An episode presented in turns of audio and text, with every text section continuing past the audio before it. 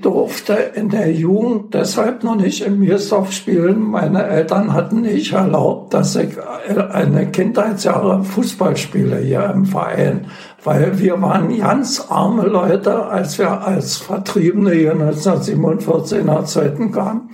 Und die, der Vater hat sehr wenig verdient. Da durfte ich nicht in der Mannschaft hier weil sie Angst hatten, er könnte mir äh, Knochen brechen oder irgendwas. Äh, ich war im Wegrennen und das war mein Standbein hinten und da hat von hinten einer nachgetreten. Und der hatte mich so unglücklich getroffen, dass ungefähr so zehn Zentimeter über den Knöchel war der Hauptknochen, der Schienbeinknochen nicht nur glatt gebrochen, sondern der war wie so eine Spirale weggebrochen. Und das Wadenbein hatte in dem Abstand zwei Brüche. Und da habe ich den dann in der Halle entdeckt hier. Der, der saß dann auf, dem, auf in so einem Balken. Darf ich mitspielen? Ich sage, ja. Du, als der bei mir darin kommt und mit dem Ball umgeht und fummelt, vor allen Dingen konnte er gut fummeln, ja. Und, und hat die ausgespielt und in der Halle Tore, ich ich sag, sag mal, darfst du nicht mit Fußball spielen?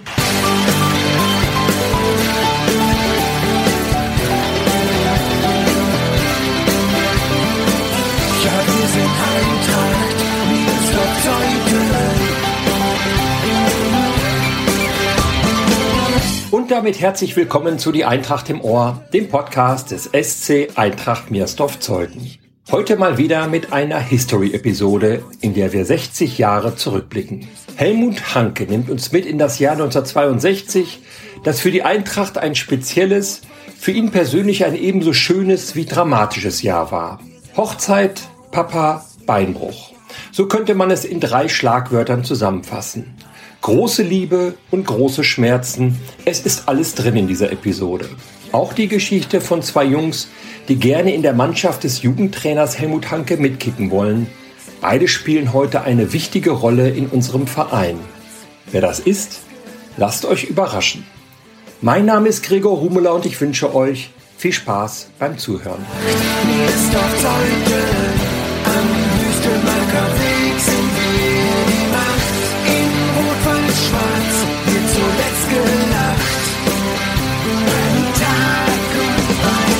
Es ist 60 Jahre her. Da gibt es im Fußball in der DDR eine wichtige Reform. In den 50er Jahren lief die Saison noch vom Frühjahr bis in den Herbst.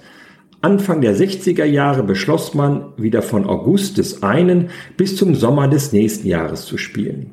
Wie ändert man das? Indem man eine eineinhalb Jahre währende Saison dazwischen schiebt. Die SG Eintracht Meersdorf ist damals fester Bestandteil der Bezirksliga, gehört zu den Top-Teams der Region. Diese Saison, in der man drei statt zweimal gegen jeden Gegner spielt, wäre ihr beinahe zu lang geworden. Erst am letzten Spieltag, am 20. Mai 1962, sichern sich die Meersdorfer durch ein 5 zu 1 gegen Aufbau Brandenburg den Klassenerhalt. Es ist ein Abstiegsendspiel, Beide Mannschaften sind vor dieser Partie punktgleich. Die Eintracht rettet sich schließlich. Helmut Hanke gehörte damals zum erweiterten Kader der Bezirksligamannschaft, kam dort das ein oder andere Mal zum Einsatz. Ich war also mehr in der zweiten Mannschaft aufgestellt. Ich musste nur in der ersten Mannschaft öfter mal aushelfen, wenn irgendeiner ausgefallen war. Da war ich eben Aushilfsspieler. Mir hat es Spaß gemacht. Helmut ist ein Spätzünder, kam erst mit 18 Jahren zum Vereinsfußball. Die Gründe dafür erläutert er hier. Ich durfte in der Jugend deshalb noch nicht in Miersdorf spielen. Meine Eltern hatten nicht erlaubt, dass ich eine Kindheitsjahre Fußball spiele hier im Verein, weil wir waren ganz arme Leute, als wir als Vertriebene hier 1947 nach Zeiten kamen. Und die, der Vater hat sehr wenig verdient. Da durfte ich nicht in der Mannschaft hier irgendwo, weil sie Angst hatten, er könnte mir äh, Knochen brechen oder irgendwas. Und da bin ich eben nur immer Knödeln gegangen. Wir hatten ja anfangs nicht mal einen Ball, wir haben mit einem Tennisball immer umgefummelt und so, ja. Und irgendwann, wo ich dann 18 Jahre war, 19 Jahre, dann habe ich mich doch entschieden, dann ging es den Eltern auch ein bisschen besser. Und dann fing ich in Zeuthen an, weil dort in der Wiesenstraße wohnte ein Herbert Zettgas. Der wohnt heute noch da. Der war in Westberlin schon Vertragsspieler. Und von dem konnte man eine Menge lernen mit dem Fummeln. Und der hat auch den richtigen Ball zum Ball annehmen und so weiter. Naja, und dann, der spielte aber in Zeuthen vorher Fußball und der hat mich dann mitgenommen. Und so hatte ich in Zeuthen dann angefangen, auch in der Reserve zu spielen. Und, und das ging aber dann nur ein knappes halbes Jahr, weil ich selbst in Miersdorf in die Schule ging kannte ich natürlich in Miersdorf bedeutend mehr wie in Zeuthen. Und dann bin ich auch nach Miersdorf her. Und dann fing ich praktisch, ich bin mir heute nicht mehr sicher, ob es 58 oder 59 war, dass ich in Miersdorf anfing, Fußball zu spielen. Die Bedingungen damals am Wüstemarker Weg? Sehr einfach. Nutzen wir die Gelegenheiten und lassen Helmut ein wenig erzählen. Wir konnten uns am Wüstemarker Weg noch nicht umziehen. Wir mussten noch in eine Mühle, Herr Maler. Die Mühle, das kurz zur Erläuterung, ist heute das griechische Restaurant in Meersdorf. Und sind mit Jase und Ton und, und Teppen und so zum Sportplatz gelaufen und nach dem Spiel mussten wir da auch wieder hin zum Umziehen. Das war, da war nur vorne so ein kleiner Trößchen, wo der Kassierer war wo jetzt so eine Scheibe drin ist von der Gaststätte. Wenn man rumgeht um das Gebäude auf dem Sportplatz, weiter war da nicht. Für Fußballer, die ja ganz gerne feiern, hat es natürlich auch einen Vorteil, sich in einer Gaststätte wie damals der Mühle umziehen zu können. Oder Helmut? Vorne war, war ein, da ging es ein paar Stufen hoch, da war ein Raum, wo man reingehen konnte und um, die, um den Tresen rum konnte man sitzen und da, da kann ich mich noch erinnern, das war noch. Und manchmal am Wochenende war ja meist in der Mühle so ja immer Tanz und, und, weil das war ja damals so, war ja noch nicht mit Fernsehen. Und da war meist am Wochenende war auch was los, wenn wir sonnabends gespielt haben oder so. Also auch Helmut feiert gerne und bei dieser Gelegenheit lernt er seine Frau Anita kennen. Und das kommt so. Ich hatte dann 1960 meine Frau kennengelernt, Villa im Volkshaus. Die war als Berlinerin vom Boxhanger Platz hier rausgekommen zu einer Freundin in Villa, mit der sie zusammen im Krankenhaus Friedrichshain gelernt hat. Und bei einem Tanzvergnügen habe ich sie hier in Villa im Volkshaus kennengelernt. Und äh, nächsten Tag auf dem Fußballplatz ja, komm, ich, die blieb hier über Nacht bei der Freundin. Helmut will also seiner neuen Bekanntschaft beim Fußball imponieren. Doch daraus wird erstmal nichts. Ja, ich stehe am Bahnhof mit dem Motorrad, aber meine Freundin kam nicht. So, und dann habe ich gesagt, was ist denn los? Ja, 14 Tage später ist wieder das nächste Vergnügen. Da haben wir nummerierte Plätze im Volkshaus. Acht Plätze haben wir besetzt, die ganzen Kumpels, zwei waren frei. Um neun geht die Tür auf, wer kommt drin? Eine Freundin mit ihrer Freundin haben genau die beiden nummerierten Plätze ab. Ich gesagt, sag mal, warum bist du nicht gekommen zum Fußball? Ja, du, ich muss dir sagen, ich war da, aber eine Stunde später. Meine Freundin hatte in der Wohnung die ganzen Uhren verstellt. Die wollte nicht, dass ich mich mit dir treffe. Egal, jetzt sind sie sich ja wieder begegnet und gehen nicht mehr auseinander. Und Helmut erfährt gleich am nächsten Tag, er hat nicht nur einen echten Fußballfan an seiner Seite, sondern eine Fußballfachfrau. Am nächsten Tag kam sie dann mit auf den Fußballplatz. Ich habe gespielt, Ecken geschossen. Äh, nach dem Spiel sagt sie zu mir, du, ich war mit meinem Vater öfter auf dem Sportplatz, aber ich muss sagen, die Ecken schießt du nicht gut. Die schießen andere immer anders. Und damit sind wir im Jahr 1962. Es geht gut los. Ich habe dann meine Frau nach zwei Jahren kennenlernen im Februar 1962, am 24. Februar 62 geheiratet. Am 24. Juli 62 ist dann mein Sohn geboren. Hochzeit mit Anita, Geburt von Sohn Mario und dann dieser 9. September. Es ist der dritte Spieltag der Saison 1962-63. Die erste Männermannschaft der Eintracht spielt in der Bezirksliga gegen Einheit Belzig, gewinnt 2 zu 1. Das Duell der Reserveteams verliert Meersdorf 1 zu 2. Doch das ist danach kein großes Thema mehr. Alle sprechen über die schwere Verletzung, die sich Helmut Hanke in dieser Partie zuzieht. Äh, ich war im Wegrennen und das war mein Standbein hinten und da hat von hinten einer nachgetreten. Und der hatte mich so unglücklich getroffen, dass ungefähr so zehn Zentimeter über den Knöchel war der Hauptknochen, der Schienbeinknochen nicht nur glatt gebrochen, sondern der war wie so eine Spirale weggebrochen. Und das Wadenbein hatte in dem Abstand zwei Brüche. Da war richtig ein Stück frei. Anita ist mit dem sechs Wochen alten Söhnchen Mario am Spielfeldrand und sieht, wie ihr Ehemann sich schwer verletzt auf dem Rasen wälzt. Und da haben sie mich mit dem Rettungswagen abgeholt, mit Jase an. Und meine Frau hat dann den Moppelsoß seiner Frau, die hat dann den Kleinen übernommen und hatten dann gesagt, sie bringe ihn zu meinen Eltern hier auf der Schmückwitzer Straße. Und meine Frau ist dann mitgekommen nach Königs Wusterhausen. Der Empfang im Krankenhaus in Königs Wusterhausen ist, wie soll man sagen, nicht besonders herzlich. Der Arzt hatte da mächtig zu tun, das war auch noch ein jüngerer. Und der hat die Worte zu mir benutzt, wenn ich euch Fußballer sehe, euch müsste man in die Fresse hauen. Und dann haben die mich vorbereitet zum Röntgen ja, und haben das Bein geröntgt und als er die Platten gesehen hat und gesehen, die Bruchstellen gesehen hat, ja, da hat er gesagt, das ist unvorstellbar.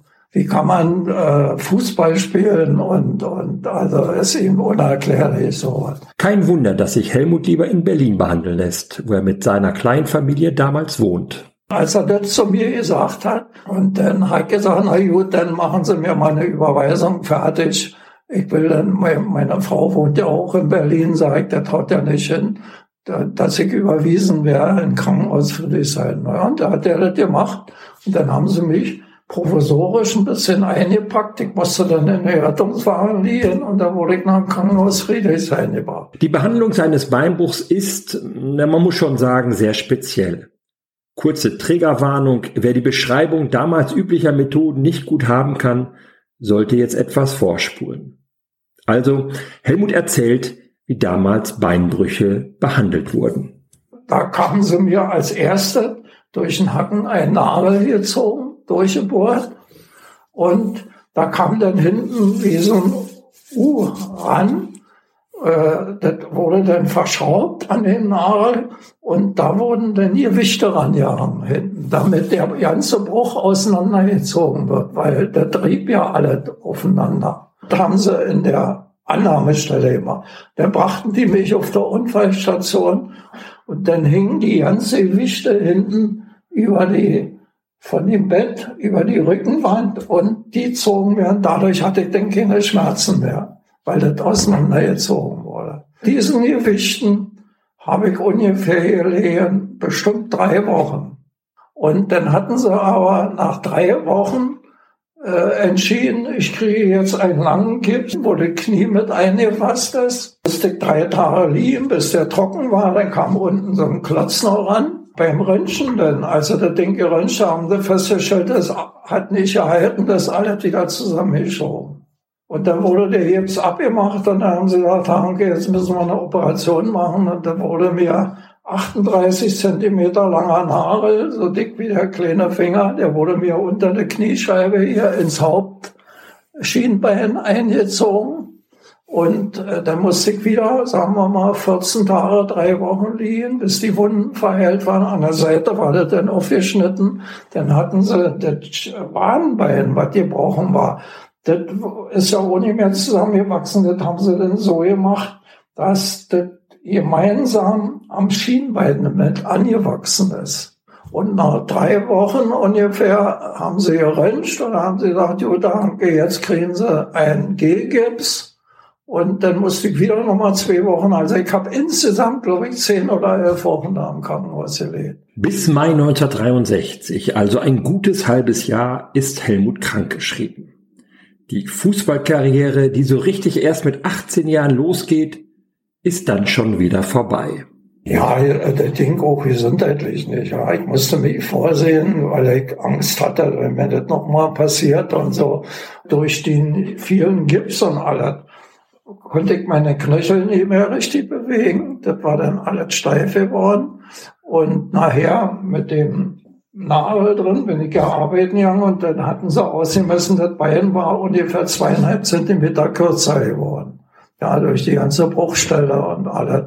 Und äh, ich war ja auch dann vollkommen außer, äh, war ja nicht mehr so talentiert und das war alles vorbei. Ich hatte auch mit der Familie zu tun und so weiter, ja. Ein Gutes hatte die Verletzung ja.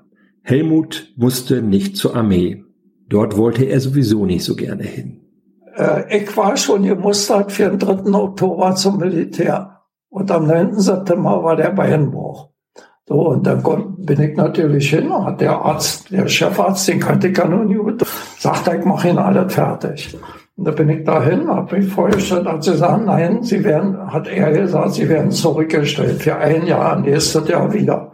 Und da bin ich wieder zu den Chefarzt gefahren. Ich habe gesagt, Herr Doktor, ich brauche von Ihnen immer eine Bescheinigung, wenn ich wieder gemustert werde. Und immer, wenn ich eine Musterung wieder kriegte, habe mich an den gewandt, hat er gesagt, Herr Hanke, Sie kommen wieder eine Woche zu mir ins Krankenhaus und Ihre Frau geht mit dem Bescheinigung dahin. Und genau, und das haben wir dreimal gemacht, bis ich 26 war. Spielen kann Helmut nach der schweren Verletzung also nicht mehr. Aber er und seine Frau Anita sind weiterhin Stammgäste am Wüstemarker Weg. Bis zum Umzug nach Zeuthen kommen sie sogar regelmäßig aus Berlin angereist. Auch Anita will das so. Wir erinnern uns, Sie ist ein großer Fußballfan und schaut sich nicht nur dann gerne Spiele an, wenn ihr Mann die Töppen schnürt. Wir konnten unseren Jungen dann immer bei meinen Eltern lassen. Die wohnten ja da ganz hinten im Wald auf der Schmickelser Straße. Das letzte Haus war da unten stehen ja. im Wald. Und ich mit Anita bin dann immer auf dem Sportplatz her. Sohn Mario wird älter und teilt die Begeisterung seiner Eltern. Er beginnt bei der Eintracht Fußball zu spielen. Sein erster Trainer ist Papa Helmut. Anfang der 70er Jahre ist das. Und da ging es ja dann los. Mein Junge war ja dann inzwischen neun Jahre und äh, der hatte Talent beim Fußballschul als kleiner Bengel. Ich hab hier irgendwo kleine Bilder, wie er schon mit dem Ball umgeht und gespielt hat. Und dann haben wir einen Mirsdorf angemeldet und die hatten dann keinen, der mit ihnen Training gemacht hat. Und so ist es dann gekommen, dass ich in den Jahren dann eingestiegen bin und habe die übernommen, wo mein Junge mitgespielt hat. In dieser Zeit kommt es beim Hallentraining zu einer zufälligen Begegnung. Helmut erinnert sich. Und da habe ich den dann in der Halle entdeckt hier. Der, der saß dann auf, dem, auf in so einem Balken. Darf ich mitspielen? Ich sage, ja.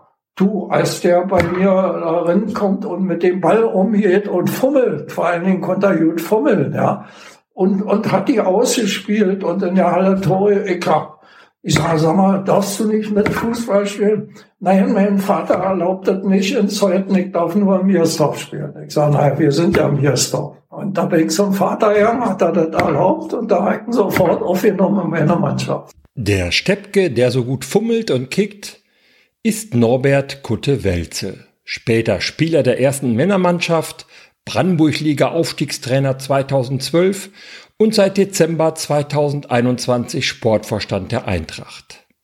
Und noch ein junger Kerl gerät schon früh unter die Fittiche von Helmut. Auch er spielt heute eine bedeutende Rolle bei der Eintracht, ist ein großer Fan, Freund und Förderer des Vereins. Knut Sabelos kam auch zu mir zum Training. Ich weiß nicht mehr, ob es Knaben- oder Schülerbereich war. So, und hat er aber gemerkt, er hatte nicht allzu viel Talent. Und dann hatte ich ihn gesagt, gefragt, sind denn deine Eltern dafür, dass du Fußballer wirst?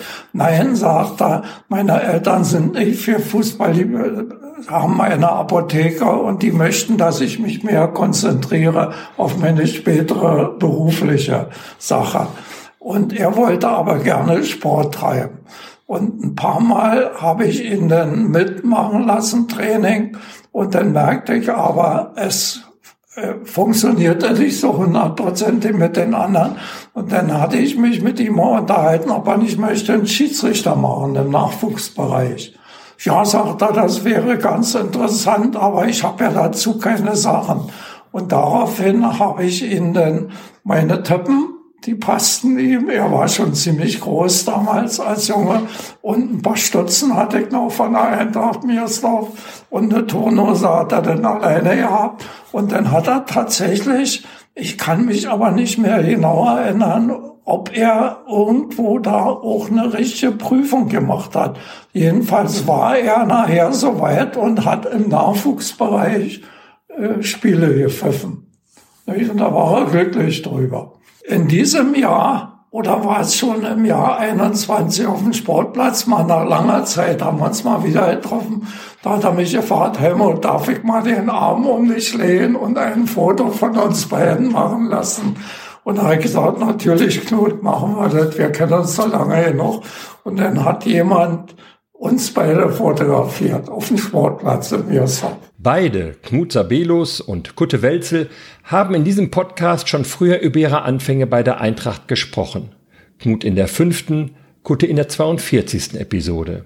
Ihr könnt diese und alle anderen Episoden über unsere Internetseite bei Spotify, Google und Apple hören. Mario Hanke wechselt 1975 zu Motor Wildau womit Werner Heine, ein früherer DDR-Nationalspieler, Talente aus der Region um sich schart. Helmut und Anita begleiten ihren Sohn dort auf seinem weiteren fußballerischen Weg, bis er sich einige Jahre später auf sein Architekturstudium konzentriert. Anita stirbt 2021. Bis zuletzt ist sie, soweit ihre Gesundheit es zulässt, Zuschauerin am Wüstemarker Weg, wo ihr Mann einst so schlechte Eckbälle schoss. Helmut kommt heute noch zu vielen Spielen. Die Eintracht ist eine Herzenssache für ihn, schon über 60 Jahre.